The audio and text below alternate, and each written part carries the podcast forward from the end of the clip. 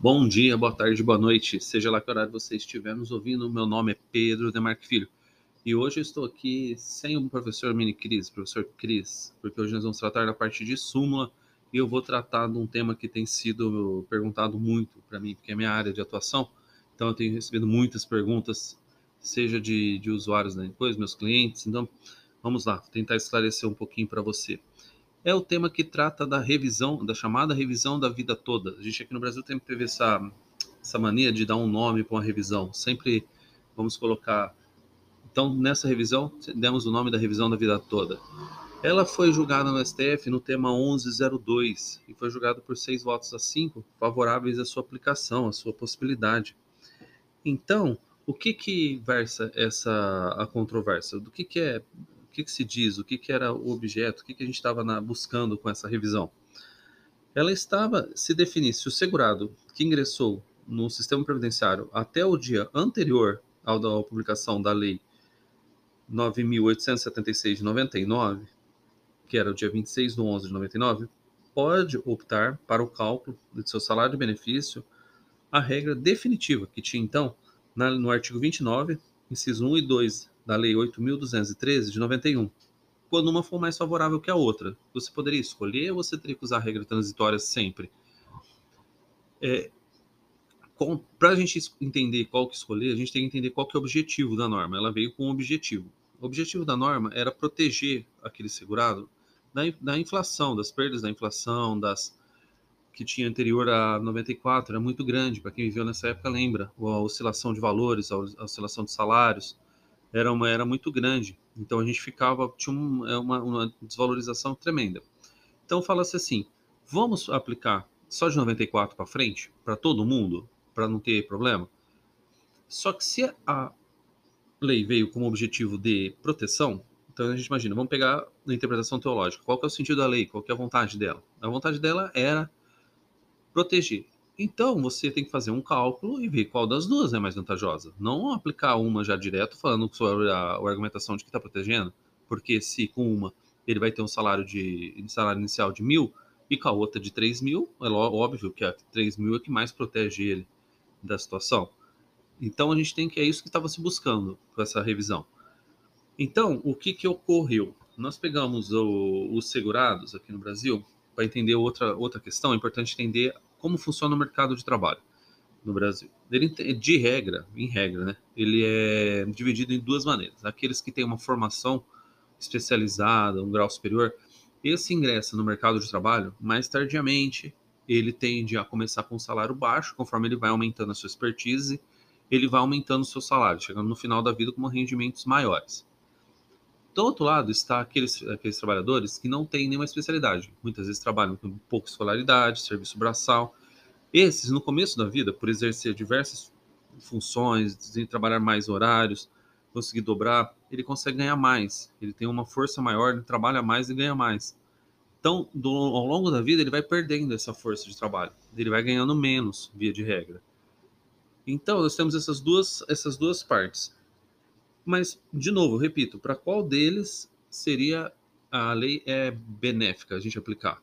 Para os dois? Para os dois casos? Para o primeiro caso, para o segundo caso? É uma regra de cálculo.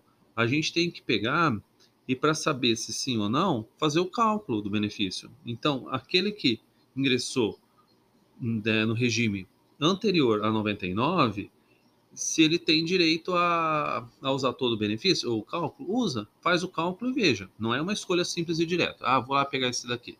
Tem casos que sim, tem casos que não tem. Infelizmente, a gente tem que fazer é cálculo. O segurado por si muitas vezes não vai conseguir ter essa noção de qual que é o melhor para ele. Então, a gente tem que fazer o cálculo, elaborar o cálculo. E, e com isso feito, a gente consegue saber qual dos dois aplicar. Também é importante lembrar que é para quem aposentou não utilizando a regra da emenda constitucional 103 de 2019, porque ela também tornou definitiva o modo de cálculo e não pode mais usar antes de 94. Ela passa uma régua. Então a gente tem esses limitadores.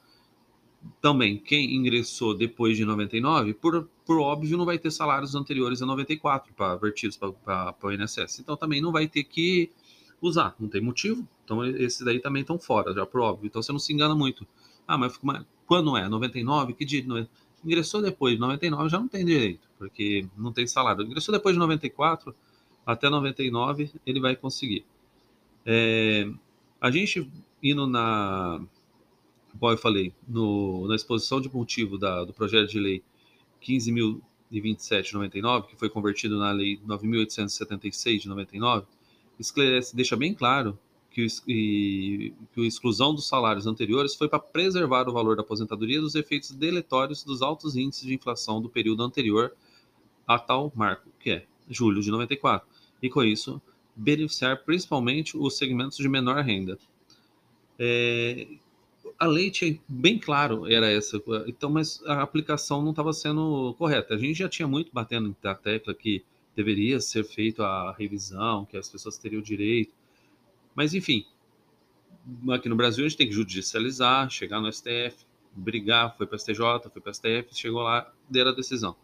Agora, ainda não transitou em julgado. Importante, então, para quem está esperando, né, que já posso entrar, já posso? Não. Ele vai transitar em julgado, ainda vai ter outras, ou, talvez outros recursos ali que cabe, e nesse ainda vai brigar um pouco mais.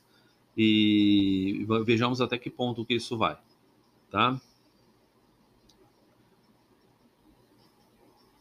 Então ficou claro, imagino que tenha ficado claro, que não é uma, uma regra direta, porque embora uma delas pode privilegiar muita, uma das regras pode privilegiar muitas pessoas, ela também pode prejudicar muitas pessoas. Então, é, a gente não pode aplicar ela direto para todo mundo. O, tem que ser analisado caso a caso, as pessoas têm que ser bem instruídas. Por quê? E nós temos um, uma questão no, na justiça, para quem não, não, entende bem, é, que é a seguinte: se eu entrar e pedir para o juiz se eu quero aplicar a regra da vida toda, da, do cálculo da vida toda, o juiz ele vai dar uma decisão que é aplique-se a regra, da, a regra da vida toda. Então, isso pode gerar uma, uma, um prejuízo do salário da renda mensal inicial. Mas é o que você pediu. O juiz ele vai julgar adstrito ao pedido. E esse foi o seu pedido. É, nós então temos que tomar cuidado, fazer o cálculo antes. É muito, eu bato muito na tecla de que fazer, trabalhar com qualquer revisão é trabalhar com cálculo. Você tem que saber cálculo para você poder orientar bem o cliente, para explicar quais são os riscos é, para ele trabalhar com isso e vai ter direito. E tendo direito, também a gente não pode esquecer duas questões aqui. Nós podemos, pedir para quem aposentou há menos de 10 anos tem a prescrição também, a gente não pode, a decadência do direito dele de, de requerer. E então, passado de 10 anos, via de regra, não se pode pedir essa revisão. E depois, de, entre 10 anos, sempre os últimos 5 anos, você vai ter uma vantagem econômica. Você vai revisar ela lá de trás, mas vai receber atrasado os últimos 5 anos de benefício ali. E, claro, se a justiça demorar, aqueles anos tantos que ficarem na justiça ali aguardando. É,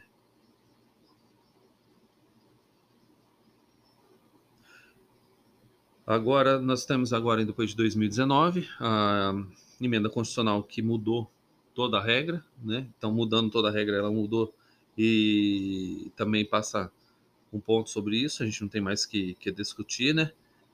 E é a possibilidade para quem aposentou depois de 2019 Claro, se, se não tinha o direito adquirido, se não usou a, a regra de cálculo anterior, né? Muitas vezes aposentou em 2019, mas usando a, a, o direito adquirido. Então, também esse também tem direito. Uh, a gente tem muitos casos já, hoje, você procurar na internet, que vai exemplificar de pessoas que estavam ganhando 1.500 e agora ganham 3.000, se fizer a revisão da, da vida toda. É, lá no julgado eles dão uma, um exemplo aqui que ocorreu na justiça, um aposentado de 72 anos, ele, ele contribuiu toda a vida sobre o teto, mas ao se aposentar em 2014, os maiores salários foram descartados, deu benefício com o salário mínimo. E caso a revisão for, fosse aprovada e ele pudesse recalcular, forma ele aumentar para muito o dele, saía do salário mínimo e ia para um valor consideravelmente maior. É, outro dando exemplo de valores, os que eles dão exemplo lá, é de um aposentado que desde 2017, de 58 anos, que reivindica na justiça a revisão da vida toda, e sua aposentadoria em 2020 era de 3.317. Se corrigido, levando em conta as contribuições foram descartadas, ele vai para 4.372 aproximadamente, uma alta de 31,79%. E tantos outros exemplos, aqui são só os que eles colocaram no julgado só para elucidar ali melhor, para a gente entender. Assim, então, a gente fica bem claro que a regra transitória ela deve ser interpretada de forma a assegurar o direito ao melhor benefício, ou seja, o segurado que teve contribuições maiores no período antecedente a julho de 94 pode optar pela regra definitiva, haja vista ser esta que vai lhe conferir um maior valor de aposentadoria. E isso era para ser muito claro, porque, veja bem, uh, o objetivo não é proteção. Eu repito, a proteção aqui, no caso, a, a todas as aposentadorias, seja por uma regra ou de outra, ela é definitiva. Seja por uma ou por outra, ela vai ser concedida. Então, ele vai ter uma aposentadoria que é definitiva, não pode ser cancelada, não pode ser. Não, só se houver algum, algum vício ali de uma fraude, né? Mas em regra não pode. Então, as duas vão ter a mesma base. O que, que vai mudar nela? É o valor. Então, para proteger uma pessoa, um segurado que vai aposentar, é o valor que a gente tem que levar em consideração, não é outra questão. É, para fazer isso, a gente tem que pensar no seguinte: como eu vou saber? Eu vou, agora eu vou ensinar um pouquinho sobre o cálculo, né? Como que a gente vai fazer esse cálculo? Como que eu vou saber se eu tenho direito ou não? Primeiro, hoje nós temos programas de cálculos, diversos programas de cálculos. Porque para fazer a conversão, ela é chata das moedas anteriores. Então a gente vai ter um programa para fazer a conversão da moeda. Superado isso, a gente vai, vai para outro, outra questão. São os salários do que eu tenho vertido antes de 94. O INSS guarda na base dele alguns salários, mas tem casos que não tem. Se você não tiver como comprovar, você vai ter que usar somente os que tem na base do INSS, uma vez que é incontroverso aqueles valores que estão lá registrados. Você não tendo, você vai partir com o lerite, com outra forma de que você tenha guardado, um comprovante de pagamento ali que você tem, e vai partir para essa comprovação. Maravilha, já tenho os salários aqui anteriores, tenho o meu benefício quanto é hoje, vamos rever ele você vai jogar no programa para fazer esse cálculo, ele vai te mostrar. Muitas vezes, na hora que você olha, você já vê, já estou ganhando 3 mil, se eu fizer a revisão da vida toda, ele vai para 2 mil. E isso é normal acontecer, tá? Muito normal. Já fiz vários casos que não compensaram mexer com a revisão da vida toda porque ele diminui, tá? Então, olhamos o primeiro ponto, é ter um programa para você poder converter a moeda e fazer o cálculo. O segundo, ter os salários em mãos dos anteriores a 94, que são outras moedas. E terceiro, é analisar se já passaram 10 anos da, da concessão do benefício. É, não é de quando ele foi implantado, de quando você começou a receber o primeiro salário dele. Então, ah, mas eu entrei, briguei, briguei, depois saiu. Só que eu recebi o primeiro salário seis anos depois. E ele retroagiu seis anos. Quer dizer, começa a contar no dia que você recebeu o primeiro salário dele, é, o prazo de 10 anos. Então tem que analisar com muita calma. Muitas vezes, olhando de, de, de pronto assim, já vai descartar. Mas não, não é essa a questão.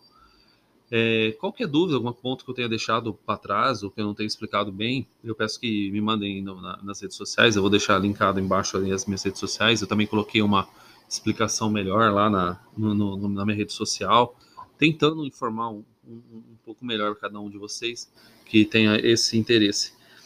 É, agora, para finalizar, só vou colocar aqui, vou fazer a leitura de como ficou a tese firmada então no tema 1102 do STF. O segurado que implementou as condições para o benefício previdenciário após a vigência da Lei 9.876, de 26 de 11 de 99, e antes da vigência das novas regras constitucionais introduzidas pela Emenda Constitucional 103 de 2019, que tornou a regra transitória definitiva, tem o direito de optar pela regra definitiva caso essa lhe seja mais favorável.